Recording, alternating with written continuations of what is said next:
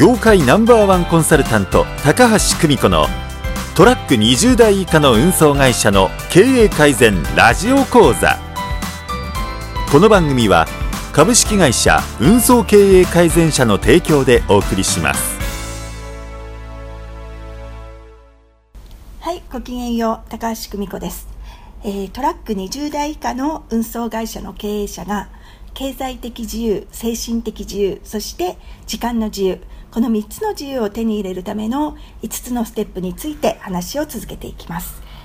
えーまずステップ1ここで売り上げを上げる。でそしてステップ2ここでは利益率を上げて現金を増やす。そしてステップ3でここでは所帯をキュッとちっちゃくしてで固定費を減らして借金を減らす。そしてステップ4でステップ4では運送業を支えるもう一つの収入源を構築する。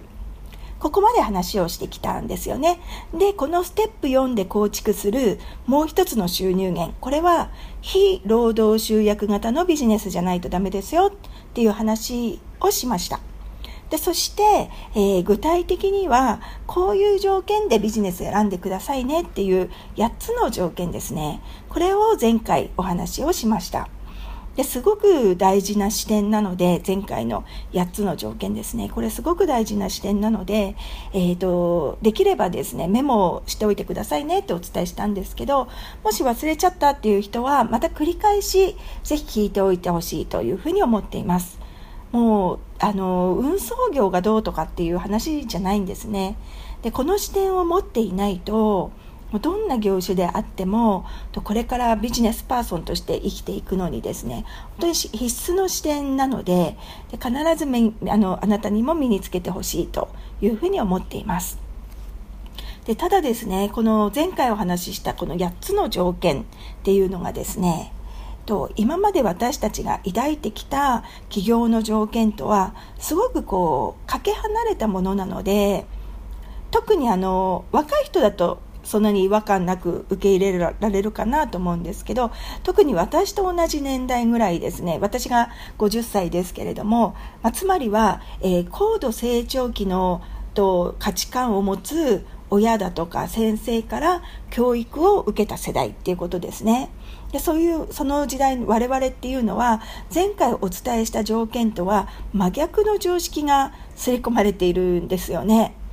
そうなんですよ。で例えば、えー企業にはお金がかかるもんだとかですね。あとは会社っていうのは社員を雇わなきゃいけないものだとかね。もっと言うと社員が雇った社員は年功序列で、えっと、普通は退職までいるもんだとかですね。とそう思ってたりとか。あと商売っていうのは何かを仕入れて売るでそういう利ざやを得るのが基本だっていう考え方を持ってたりとかあとは事務所とか設備投資っていうのがすごく重要だっていうふうに思っていて事務所とかないとね信頼されないっていうふうに思ってたりとかですね。でもこれはもう私たちに馴染みが深い昔型のビジネスの考え方なんですね。すごい昔型なんですよ。で実際に20世紀に成長した企業とと現代成長している企業ってもうその会社の在り方形とかやってることっていうのが全く違ってきてるんですね。で20世紀に成長した企業が同じやり方で今も成長しているっていうことはないんですよ。まあ、皆さんもご存知の例もあると思うんですけれどもじゃあどういうふうに違うのかっていうことを少し話話していきたいと思います。なんていうのかなただ単にあのネットのビジネスだとかねそういった話ではないんですね。